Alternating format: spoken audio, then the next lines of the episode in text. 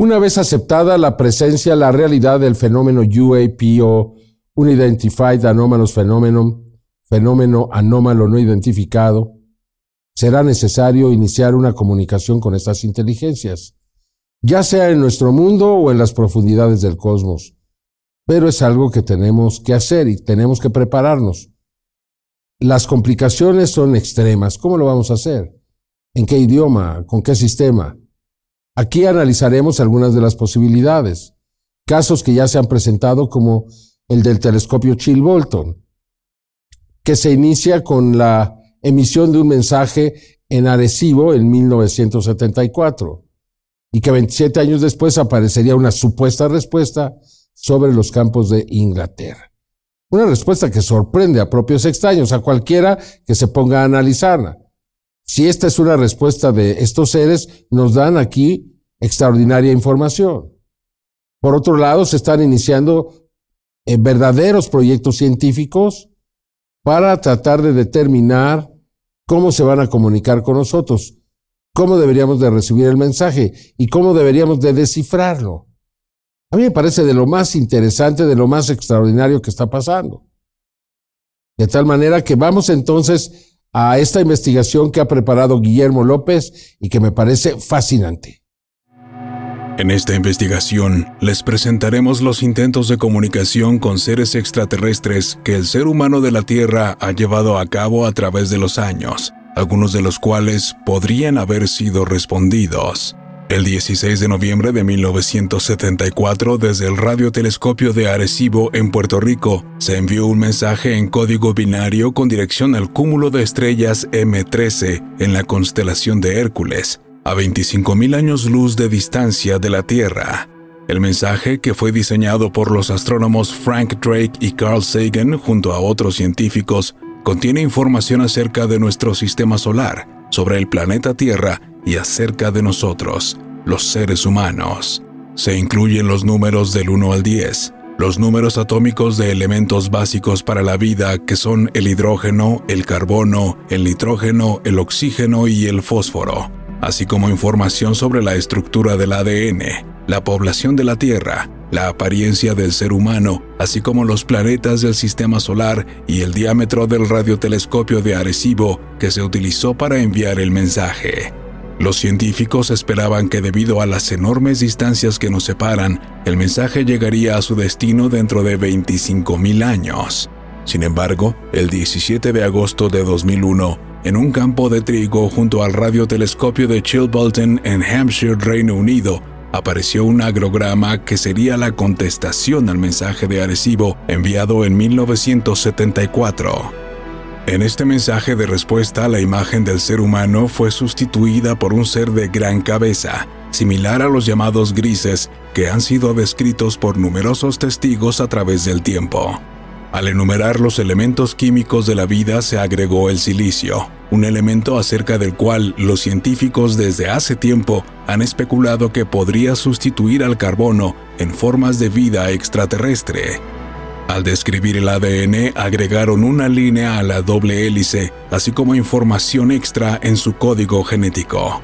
En su respuesta se pudo observar que una cadena es normal y la otra es triple, lo que quiere decir que son seres híbridos y que son el resultado de la mezcla de dos razas diferentes. En la descripción de su sistema solar se destacan tres planetas junto a sus lunas, quizás dando a entender que estos tres mundos estarían habitados. Desafortunadamente, diversos investigadores se han negado a aceptar que este mensaje sea una respuesta de inteligencias extraterrestres. Por ejemplo, el astrónomo Frank Drake declaró que al no aparecer esta respuesta junto al radiotelescopio de Arecibo, desde el cual se envió el mensaje original, no lo consideraba como una respuesta.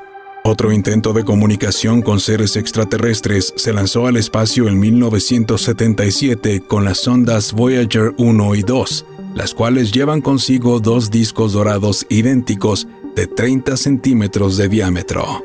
Los discos contienen sonidos e imágenes de la vida en la Tierra, saludos en 56 idiomas, así como una selección de piezas musicales de todo el mundo. Los científicos esperan que la Voyager 1 se acerque a la estrella más próxima a nuestro sistema solar en 40.000 años. Sin embargo, en algún momento en el futuro cercano, podríamos llevarnos una gran sorpresa, ya que, como demuestran las evidencias, los visitantes de las estrellas nos han estado observando desde hace largo tiempo, y sin necesidad de recoger los discos dorados, podrían de hecho conocer su contenido desde su origen. Un ejemplo de una señal recibida desde el espacio exterior que podría tener su origen en inteligencias extraterrestres es la llamada señal WOW, que fue captada el 15 de agosto de 1977 por medio del radiotelescopio Big Ear de la Universidad del Estado de Ohio en los Estados Unidos.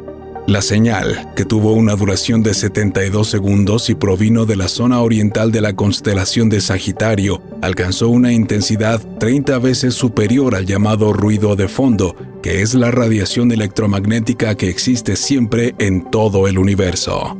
A esta señal se le conoce como WOW, ya que Jerry R. Eggman, profesor de la Universidad de Ohio, un voluntario del proyecto SETI de búsqueda de vida inteligente extraterrestre, fue el primer ser humano en observarla, ya que originalmente la señal WOW fue únicamente registrada por una computadora e impresa en papel. Y días después, al revisar los registros, el profesor, en su emoción, marcó la señal con la expresión de sorpresa, ¡Wow! Desde entonces, numerosos científicos han intentado explicar sin éxito el origen de la señal WOW, por lo que en verdad podría tratarse de una señal de radio creada por la tecnología de una civilización extraterrestre. Aquí queremos agradecer a la doctora Daniela de Paulis, que es la directora de este proyecto extraordinario, muy interesante, de mandar señales desde otros lugares, desde Marte, se mandó una señal para que aquí pudiéramos tratar de descifrarla. Quienes la mandaron no le dijeron a los que la recibieron cómo esta podría ser descifrada. Se trataba de un verdadero ejercicio para entender cómo estos seres más inteligentes, los extraterrestres, podrían mandarnos una señal. Lo que está haciendo la doctora de Paulis es extraordinario. Y agradezco la entrevista que me dio. Ella es directora de este proyecto y en verdad que es fascinante. Continuemos. SETI, acrónimo en inglés que significa Búsqueda de Inteligencia Extraterrestre, es el nombre con el cual se denominan diversos proyectos para encontrar vida inteligente fuera de la Tierra. Estos proyectos surgieron en los años 70 bajo el auspicio de la NASA y se han concentrado principalmente en la búsqueda de señales de radio provenientes del espacio exterior. En mayo de 2023 se realizó un experimento que simulaba la recepción de un mensaje extraterrestre. Desde la sonda Trace Gas Orbiter, que actualmente orbita el planeta Marte, se envió un mensaje de radio hacia la Tierra. La encargada de dirigir al equipo que diseñó este mensaje fue Daniela de Paulis, miembro del Instituto SETI, que busca vida extraterrestre inteligente desde 1984. En una entrevista exclusiva con el periodista Jaime Maussan, Daniela de Paulis describió el experimento, así como su visión acerca de la posibilidad de entrar en contacto con seres inteligentes de otros lugares del universo. Entendemos que usted simuló una señal.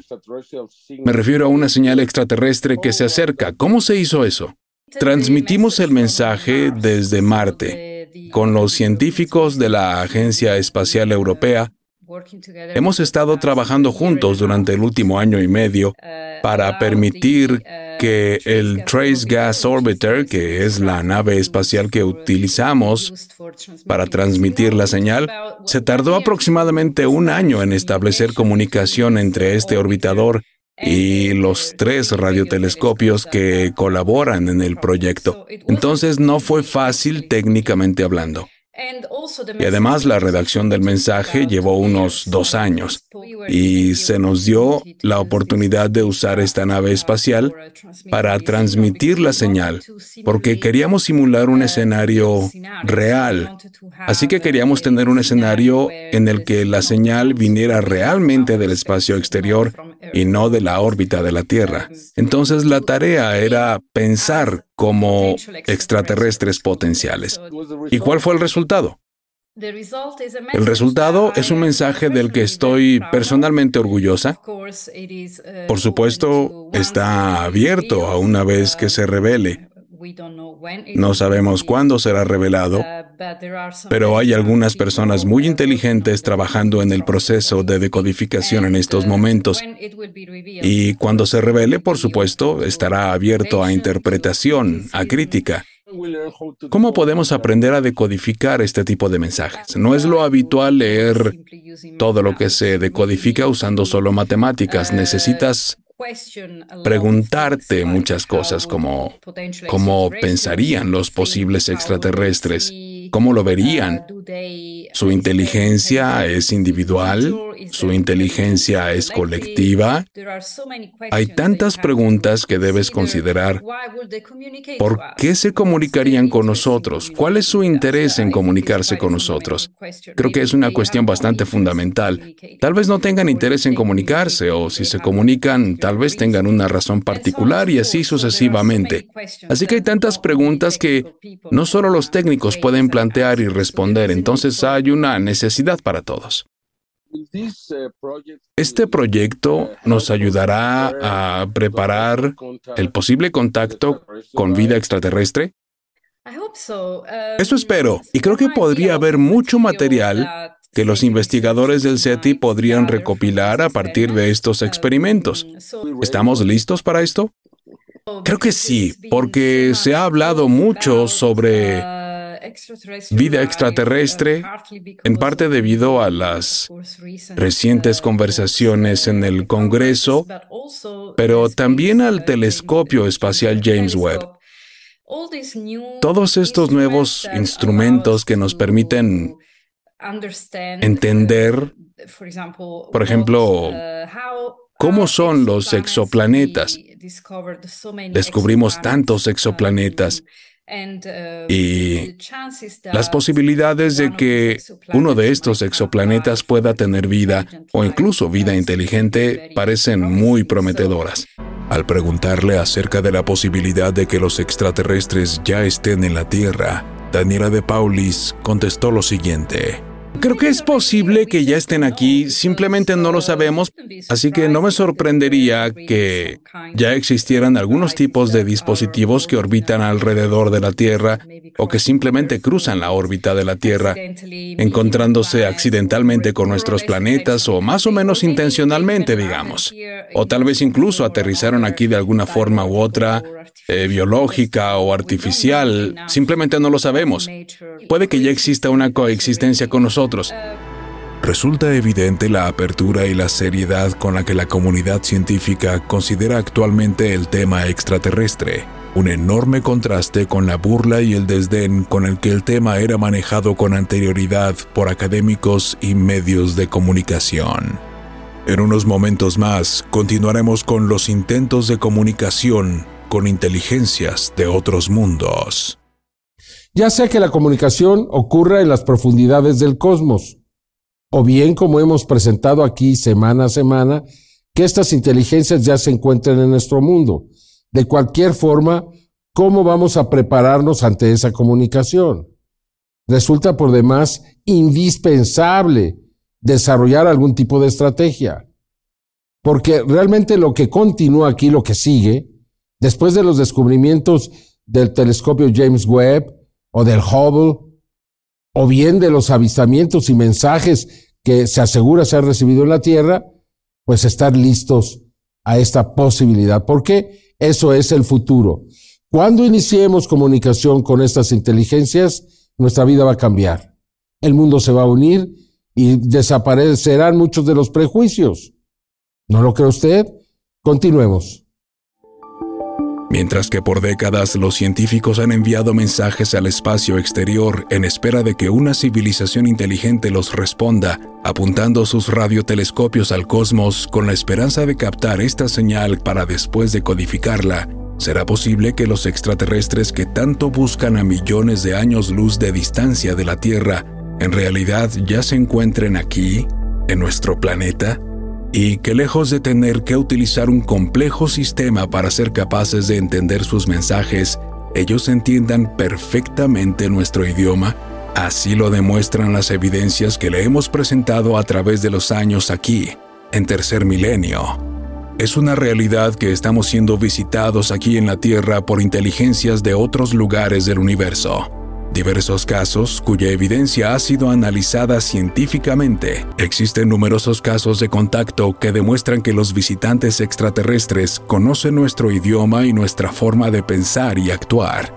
Un ejemplo de ello ocurrió el 21 de junio de 1976, cuando la avioneta del joven estudiante de aviación Rafael Pacheco Pérez fue interceptada por un objeto volador no identificado en los cielos de la Ciudad de México. La avioneta desapareció misteriosamente de los radares para reaparecer momentos después sobre el océano, en la costa de Acapulco Guerrero, a más de 300 kilómetros de distancia. Al entrar en contacto, el controlador aéreo de Acapulco con el joven piloto, una misteriosa voz que dijo ser un extraterrestre que controlaba telepáticamente al piloto, le contestó, conversación que fue grabada en una cinta de audio y de la cual presentamos un fragmento.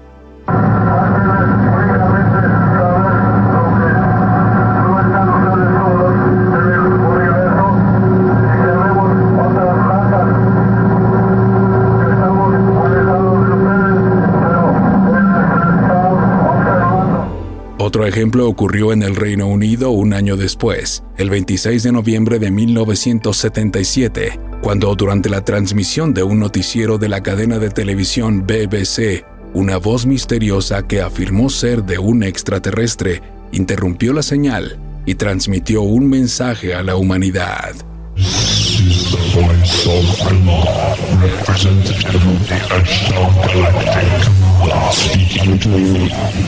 For many years you have seen us as lights and experiments. We speak to you now say the same as we have done to your brothers and sisters all over this, your planet Earth. All your weapons of evil must be removed, and to learn to live together in peace and goodwill.